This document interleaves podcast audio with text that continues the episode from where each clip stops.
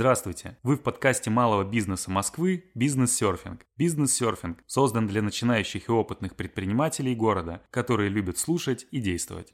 В новом сезоне интервью «Бизнес-арт» действующие предприниматели расскажут о том, как превратить любимое хобби в бизнес, сложно ли это сделать и каковы нюансы работы в творческой сфере.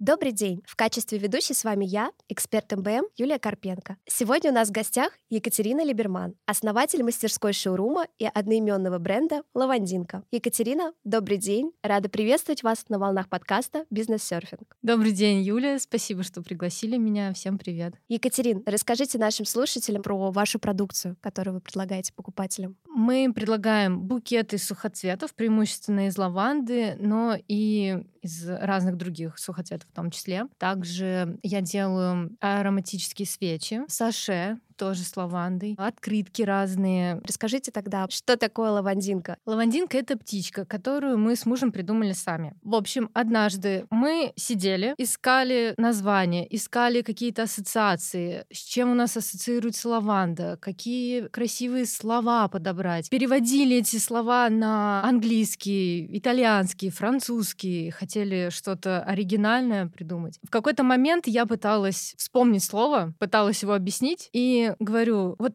лавандинки, вот лавандинка, вот, вот это вот, вот такое вот слово. И муж говорит, стоп, стоп, стоп, подожди, что ты сейчас сказала? Я говорю, лавандинка. Ну, маленькие такие цветочки, которые находятся на ветке самой лаванды. Он говорит, запишем. Так у нас осталось это слово, и к нему мы начали, опять же, дальше придумывать ассоциации, и методом обсуждения разговоров пришли к тому, что это будет птичка. Это довольно мило, как мне кажется, и мы оставили это. Как вам пришла идея создания такого бизнеса? Почему именно лаванда? К лаванде я пришла случайно. Идея бизнеса началась с того, что несколько лет назад мы с мужем путешествовали по Европе. В одном из городов я увидела магазины с сухоцветами. Там были веночки из сухоцветов, букеты, какая-то сувенирная продукция. И мне очень захотелось что-то такое себе, но это очень хрупкий товар, и перевести его в чемодане просто невозможно. Когда я вернулась в Москву, я загорелась этой идеей и решила, что я тогда сама себе что-то сделаю. Но я вообще не знала никаких цветов, я не знала, какие цветы станут сухоцветами, я не знала их названия, вообще ничего не знала. Наткнулись на лаванду, договорились с человеком, приехали к нему. Оказалось, что у него свое лавандовое поле в Крыму. И купили у него коробку с лавандой, и с этого все и началось. Свежая лаванда, а потом уже ее засушили. Нет, она была уже сухоцвет сразу.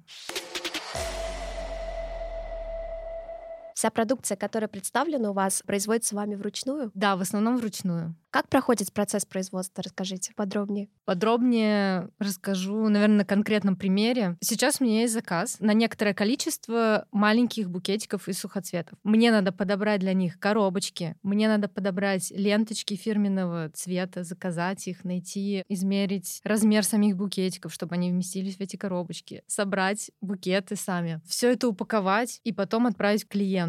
В общем, товар проходит несколько этапов, начиная от идеи, упаковки, сборки, и только потом отправляется к покупателю. Исходите ли вы из персонального запроса покупателя, что он хочет конкретный цвет, цветовую гамму цветов, конкретную упаковку? То есть у вас персональный подход к каждому? Да, я стараюсь персонально подбирать подарки к каждому клиенту. Сейчас, например, я жду ленту в фирменных цветах моего клиента цвета фуксии, которая, скорее всего, не приедет вовремя, и мне надо будет искать именно такого цвета ленточку в срок, чтобы клиент получил ровно то, что он ожидает. А вы не думали автоматизировать ваш ваше производство и не делать все в единичном случае вручную? Да, думала, и у меня появился воскоплав. До этого я делала свечи на водяной бане. Что касается букетов, то периодически у меня появляются помощники для того, чтобы выполнять оптовые заказы. Например, в прошлом году к 8 марта мы собрали почти тысячу букетов из лаванды. Мне понадобилось пять человек для этого, не считая меня. Сотрудники, которые вам помогают, они у вас в штате или это, может быть, члены вашей семьи? Члены моей семьи тоже мне помогают. Во-первых, мне помогает на всех этапах муж. Я всегда с ним советуюсь, обсуждаю все. Также мне помогает моя сестра. Она делает всю полиграфию для лавандинки. Все открытки, расписывает мешочки для саше, подставки под благовония у нас тоже расписаны вручную ей. Этикетки на свечи она делает тоже. Также был период, когда наши сестрой бабушки помогали нам, они выращивали цветы на даче. И одна из бабушек и моя свекровь, они шили мешочки для лавандовых саше. То есть, получается, семейный бизнес. Вы привлекли всех ради реализации вашей творческой идеи. Это здорово.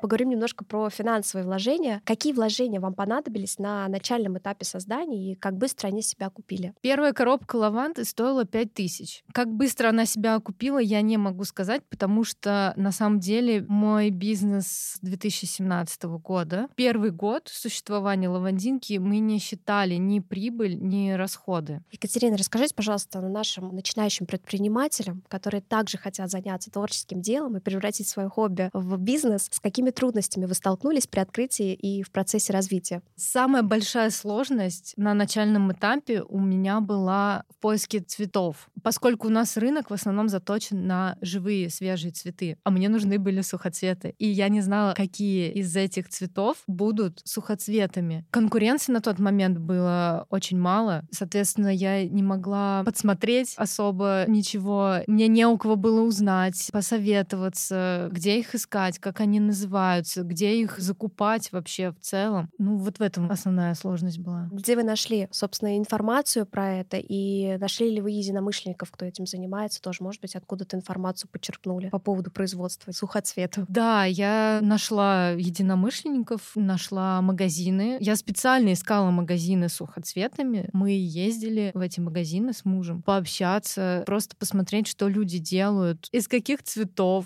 как они называются. Екатерина, а как и где найти надежных поставщиков? Где, откуда вам поставляют цветы? Найти поставщика можно где угодно. Найти надежного поставщика можно только методом проб и ошибок. Надо общаться, заказывать, заказывать у разных людей, у разных поставщиков из разных мест. Только на опыте можно понять, какие из них надежные, чья продукция устраивает. У вас есть постоянные поставщики, с которыми у вас уже благонадежные отношения, которые вам на постоянной основе поставляют цветы. Да, у меня есть постоянный поставщик лаванды. Поставщики сухоцветов у меня постоянно меняются, поскольку я дополняю ассортимент, какие-то цветы убираю, какие-то, наоборот, новые нахожу, разные расцветки. Ищу фермеров, которые сами выращивают и засушивают цветы. Могу порекомендовать их искать в поисковике и в социальных сетях. Подскажите, пожалуйста, про процесс производства. Правильно я понимаю, что вы не засушиваете сами цветы, все цветы, которые вам поставляет поставщик, уже в засушенном виде? В основном да, но на начальном этапе я пробовала засушивать цветы на балконе, даже пробовала их окрашивать. Мне не очень понравился этот опыт, это довольно трудоемкий процесс, поэтому я предпочитаю доверить это профессионалам. Екатерина, подскажите, а помещение вы в аренду берете для своей мастерской или все это реализуете дома, в квартире? Сначала я действительно собирала букеты дома в квартире на полу, раскладывала все это. Это было очень пыльно, очень неудобно. Потом у меня появилась небольшая мастерская. Потом началась пандемия, и я снова вернулась домой и снова собирала букеты из дома. Сейчас уже почти три года у меня своя мастерская на Ленинском с большими окнами, которая мне очень нравится, довольно уютная. И сейчас, конечно, конечно, все, что находится в моей мастерской, не поместилось бы дома.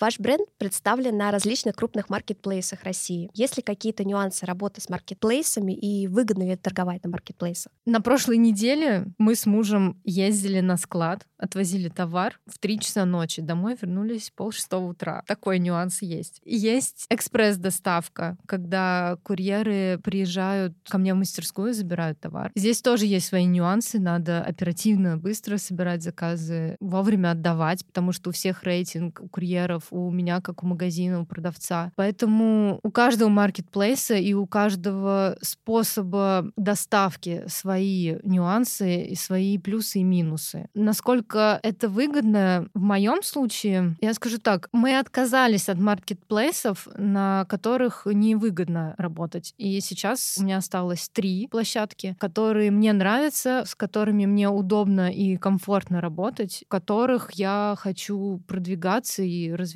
как продавец. Помимо маркетплейсов, где еще можно увидеть вашу продукцию? В мастерской моей. То есть туда могут покупатели непосредственно прийти, как в магазин, посмотреть? Да, туда можно прийти. У меня мастерская шоурум. Там можно выбрать какие-то товары из наличия. Я могу на месте собрать букеты. Под заказ тоже делаете. Если человек пришел, ему что-то понравилось, и вы индивидуальный заказ через какое-то время собираете. Да, конечно, да. Плюс можно прийти и принести, например, свои вазочки. Я собираю конкретно под вазочки, под их размеры и цветовую гамму, букеты. Также были случаи, когда девочки приносили какие-то стаканы или баночки, чтобы я в них залила свечи. Екатерин, участвовали ли вы со своей продукцией в каких-то тематических ярмарках, помимо того, что вы продаете в мастерской шоуруме, на маркетплейсах? Может быть, где-то еще привлекали покупателя своего потенциального? Участвовали в разных новогодних ярмарках от «Сделано в Москве», на выставках участвовали тоже от «Сделано в Москве». Также был период, когда мои товары продавались в парке Зарядье. Екатерин, скажите, а поскольку у вас цветы сухие и долгого хранения достаточно, есть ли сезонность в вашем бизнесе? Скорее нет, чем да. Букеты пользуются популярностью в течение всего года одинаково. Ну и, наверное, наибольший запрос все таки перед праздниками. Перед праздниками, да, конечно, перед 8 марта, летом сезон свадеб. Сейчас довольно популярные свадебные букеты из сухоцветов. Перед Новым годом тоже, кстати, любят какие-то новогодние композиции и с сухоцветами, и с шишками, и ветками, какие-то лесные зимние такие композиции, которые могут стоять вот на протяжении нескольких месяцев. Как вы думаете, какие есть распространенные ошибки при ведении своего бизнеса? Первое, я думаю, это неправильное распределение бюджета. Второе — это отношение к своему бизнесу как к хобби. Третье — это делегирование. Мне, например, сложно дается делегировать что-то. Мне кажется, что лучше меня никто не знает, что делать в моей мастерской, никто не соберет идеальнее букеты, чем я. Но этот шаг надо сделать, чтобы развиваться дальше, хоть это и сложно. Берете ли вы оптовые заказы? Да, я беру оптовые заказы. Вообще их очень люблю. Мне нравится, когда ты знаешь конкретное количество, бюджет, сроки, что надо делать, в каких цветах. Там все четко, все прописано. Это очень удобно и классно. Есть оптовые заказы на маркетплейсы. Там тоже все довольно четко. В общем, наверное, могу срезюмировать, что оптовые заказы это очень классно, но довольно трудозатратно затратно и местами нервно.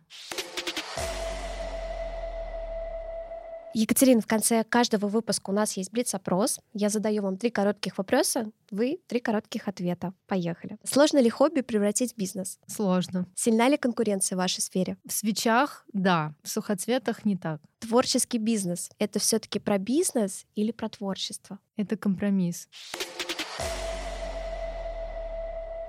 Екатерина, спасибо вам за интервью. С вами была эксперт МБМ Юлия Карпенко и наш гость Екатерина Либерман, основатель бренда «Лавандинка». Спасибо, что позвали меня. Всем пока.